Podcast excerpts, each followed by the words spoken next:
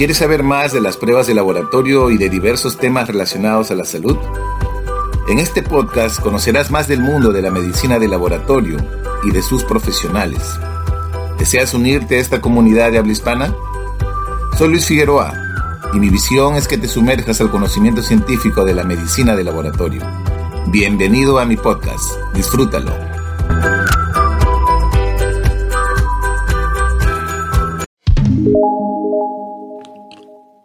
Hola y feliz día para todos. Soy Luis Figueroa y los estaré acompañando con la mejor información sobre medicina de laboratorio. Bienvenidos a un nuevo episodio de tu podcast preferido. La responsabilidad de la mentoría en los laboratorios clínicos.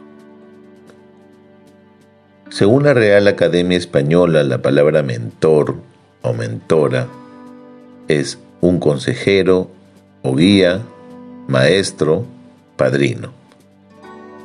La mentoría implica un cambio de comportamiento.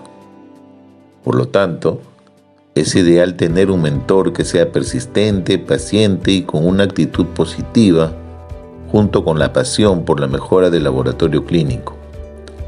La capacidad de trabajar bien con los demás y la capacidad de proporcionar instrucción y corrección constructiva firme es esencial.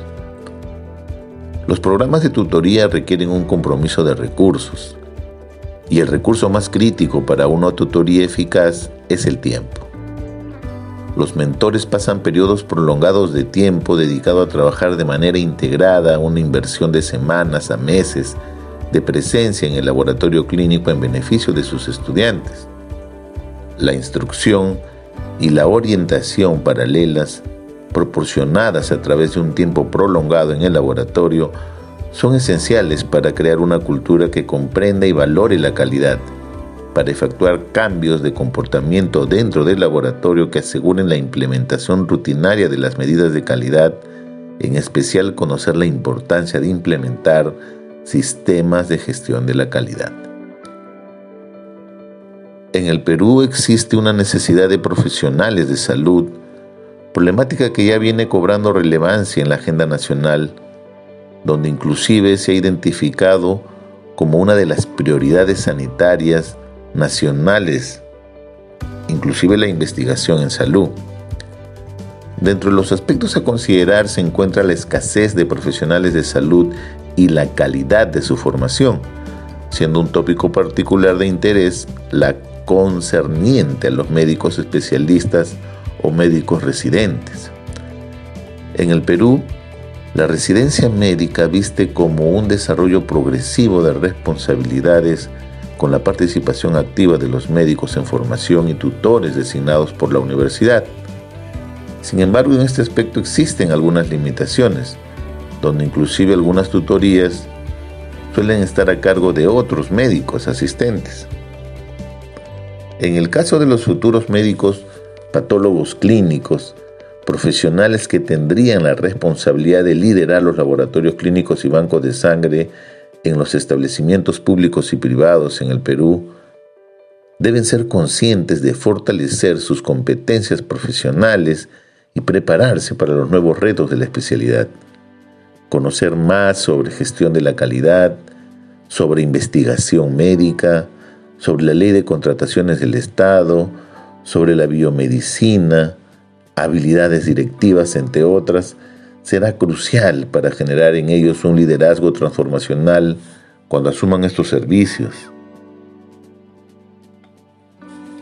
Manuel González Prada, Hace muchos años, en el discurso de Politeama en 1888, dijo, que vengan árboles nuevos a dar flores nuevas y frutas nuevas, los viejos a la tumba, los jóvenes a la obra.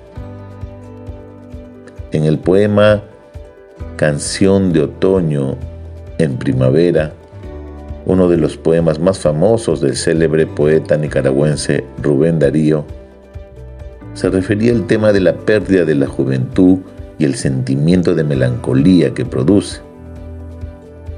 Este poema, donde la voz poética desde una edad ya madura se mueve, entra la añoranza del pasado y los viejos amores y el desencanto ante la vida que entra en el duro ocaso de la vejez dejando atrás la juventud.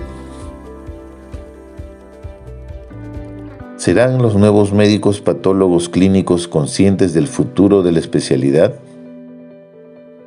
Considero que su juventud y su pasión por fortalecer sus competencias profesionales son el combustible necesario para este cambio.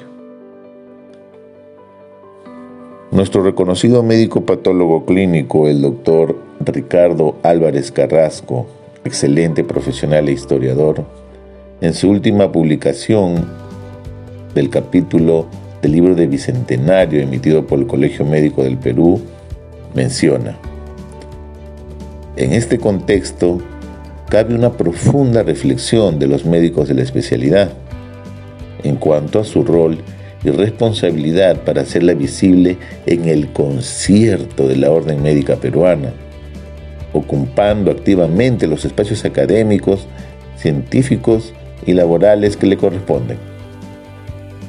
Si no lo hacemos, nadie lo hará por nosotros. Muchas gracias. Hasta aquí llegamos con este episodio. Feliz fin de semana para todos. Cuídense y bendiciones para todos.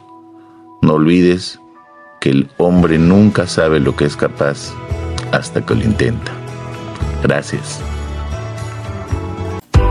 Gracias por escucharme y te invito a que continúes siguiendo los episodios en mi podcast. Nos vemos hasta un próximo episodio. Cuídate.